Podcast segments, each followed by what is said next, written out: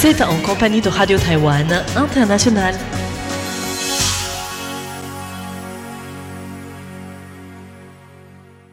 Bonjour et bienvenue sur les ondes de Radio Taïwan International. C'est Florian Dai pour vous présenter le programme de ce mardi 18 juillet. Aujourd'hui, le journal de l'information sera animé par Sassa. Ensuite, je vous retrouverai pour un décryptage qui portera sur l'allongement du délai de prescription dans la loi sur le harcèlement sexuel. Ensuite, Lisa Dufaux vous présentera sa revue de presse de l'Asie-Pacifique qui portera sur les Philippines, les îles Salomon et la Chine, l'ASEAN et la Thaïlande. Pour les personnes qui nous suivent également sur Internet, Clément Tricot dans l'émission RTF reviendra sur la bataille pour la paix de Taïwan, un événement organisé le 18 juin par l'association Formose en France, avec quatre invités qui ont échangé sur la situation dans le détroit de Taïwan. Tout de suite, place à l'actualité du jour, dont voici les principaux titres présentés par Sasa. Selon la présidente Tsai Ing-wen, les Taïwanais sont prêts à partager leurs expériences face à l'expansion de l'autoritarisme.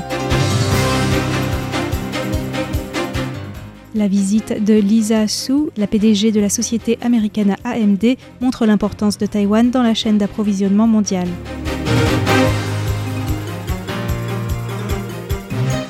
Annonce des lauréats des 12e prix présidentiels de la culture.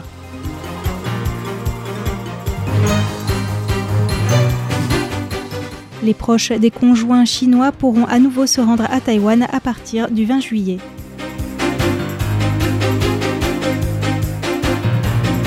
L'épidémie de dengue a atteint son plus haut niveau depuis 10 ans.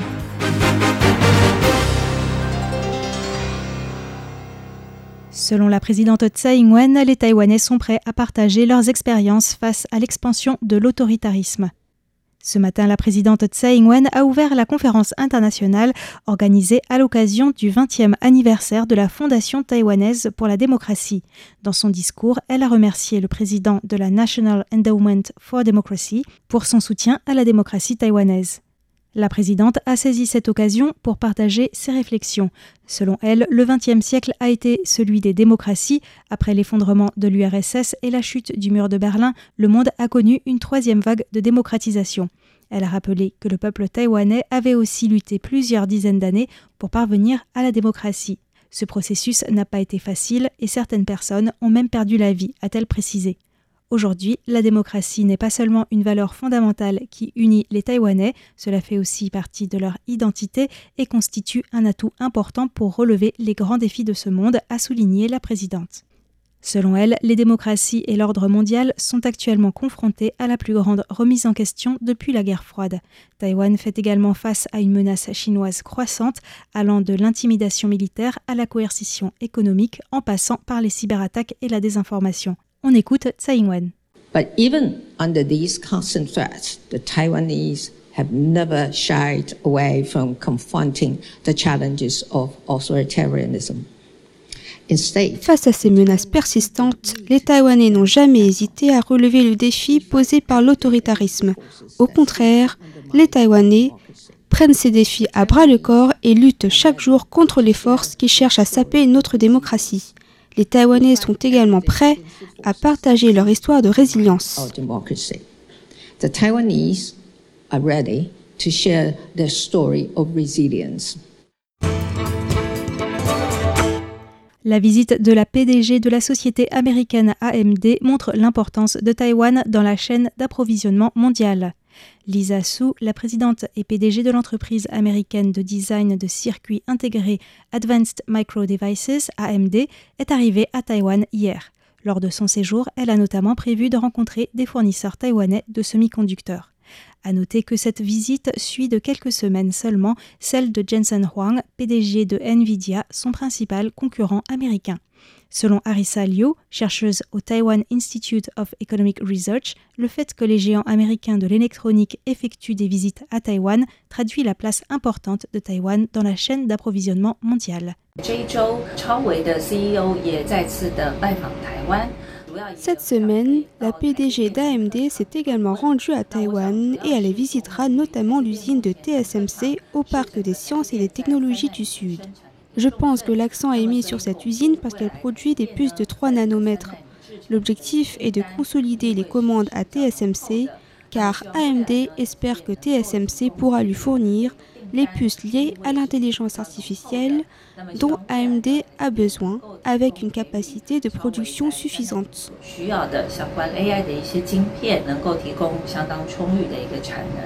Lisa Su rencontrera aussi le président de l'entreprise taïwanaise d'électronique Pegatron. Elle se verra aussi décerner un doctorat honoris causa de l'université Yangming Jiaotong. Pour mémoire, Lisa Su, ingénieure formée au Massachusetts Institute of Technology, est née à Tainan et a immigré avec sa famille aux États-Unis à l'âge de 3 ans. Elle est la première femme à la tête d'AMD.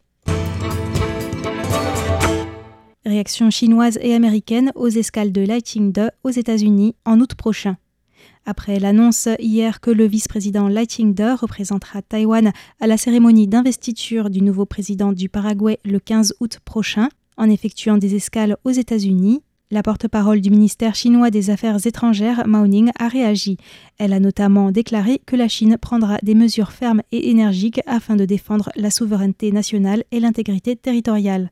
Le secrétaire d'État américain Anthony Blinken a quant à lui prévenu la Chine qu'elle devait se garder de toute mesure contre les escales prévues de Lighting aux États-Unis qui relèvent de la routine.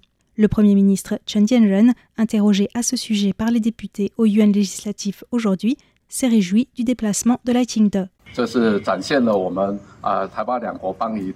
Cela témoigne de l'amitié éternelle entre Taïwan et le Paraguay. Nous sommes optimistes quant à la réussite de ce déplacement. Quant à l'itinéraire, tout s'organise selon les pratiques habituelles mises en place de longue date et nous nous y tiendrons.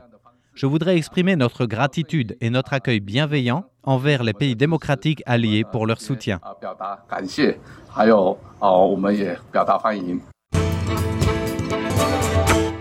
Annonce des lauréats des 12e prix présidentiels de la culture. L'Association générale de la culture chinoise, basée à Taipei, l'organisatrice des prix présidentiels de la culture, vient de dévoiler les cinq lauréats de la 12e édition.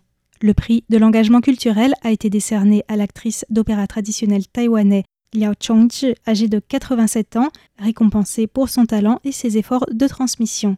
Le prix de l'espoir local a été attribué à l'association de développement Kavalan du comté de Hualien qui promeut le tissage à partir de fibres de bananier afin de revitaliser l'identité Kavalan. Le prix de la contribution humanitaire a été décerné à Trans-Asia Sister Association, la première ONG créée à Taïwan par des épouses d'Asie du Sud-Est. C'est l'artiste contemporain Zhang Xujian qui a obtenu le prix de la créativité de la jeunesse et enfin le prix de la réforme sociale a été décerné à l'équipe de l'émission de la télévision publique PTS Notre Île qui réalise des reportages approfondis sur des sujets liés à l'écologie à Taïwan les proches des conjoints chinois pourront à nouveau se rendre à Taïwan à partir du 20 juillet. La Commission ministérielle des Affaires continentales a indiqué aujourd'hui qu'à partir du 20 juillet, tous les ressortissants chinois titulaires d'un permis d'entrée et de sortie pour les visites familiales pourront se rendre à Taïwan via les mini-liaisons entre le port chinois de Xiamen et les îles Jinmen et Matsu. Les liaisons maritimes directes par ferry entre Taïwan et la Chine avaient été interrompues en raison de l'épidémie de Covid-19. Toutefois, depuis le 25 mars dernier, elles avaient été réouvertes, mais seulement pour les Taïwanais et leurs conjoints. Un nouveau pas sera donc franchi à partir du 20 juillet dans la reprise progressive des échanges. L'épidémie de dengue atteint son plus haut niveau depuis 10 ans. La dengue transmise par des moustiques continue de se propager à Taïwan. 127 nouveaux cas locaux ont été déclarés la semaine dernière, portant le total à 425 cas, un record depuis 10 ans pour la même période. Bien que la zone la plus touchée soit le comté de Tainan, l'épidémie s'étend progressivement au comté de Yunlin, Kaohsiung et Taichung. On compte à ce jour six cas graves, dont deux hospitalisations.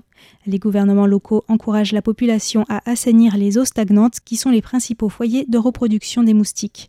La dernière grande vague de fièvre dingue à Taïwan remonte à 2015 où plus de 40 000 personnes ont été infectées, causant 218 décès.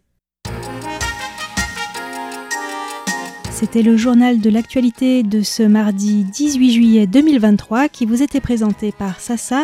Merci beaucoup de l'avoir suivi. Je vous laisse en compagnie de Florian Day pour le décryptage de la rédaction.